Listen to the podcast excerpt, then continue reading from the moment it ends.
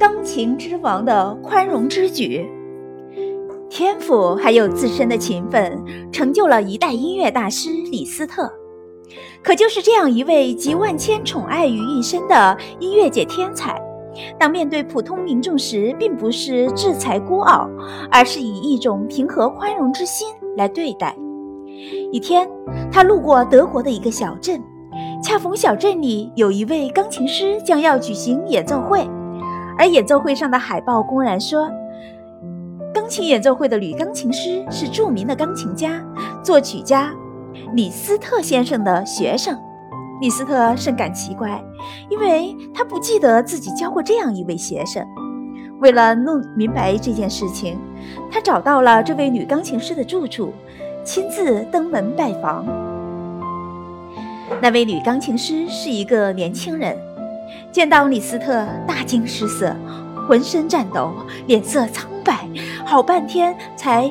抽搐着诉说了自己艰苦的孤儿身世，冒充李斯特的先生的学生，完全是为了生计。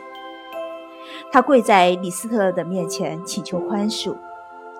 恍然大悟的李斯特先生并没有生气，他把姑娘扶起来，和蔼地对她说：“让我们来看看有没有可以补救的办法。”姑娘看李斯特这么和蔼可亲，激动得不知说什么好。李斯特要他把晚间演奏的曲子弹一遍给他听，并且边听边给予了指点。女钢琴师感觉到李斯特的平易近人消除了她的紧张和恐惧，带着对李斯特的无限的崇敬，全神贯注地弹起了自己的曲目。结果他演奏的十分的出色，李斯特满意的点了点头。他热心的为他纠正了几处处理不当的地方，并进行了一些指点。然后李斯特微笑着对女钢琴师说：“现在我不是教过你弹钢琴了吗？今后你就是我的学生了，你可以放心大胆的打我的招牌。”一席话令女钢琴师感动万分。最后，李斯特爽快地说：“晚上你大胆地上台演奏吧。现在你已经是我的学生了。为了证明这一点，你可以向剧场经理宣布，晚会增加一个节目，是由你的老师我为我的学生演奏的。”音乐会如期举行。临近结束的时候。听众突然欢呼起来。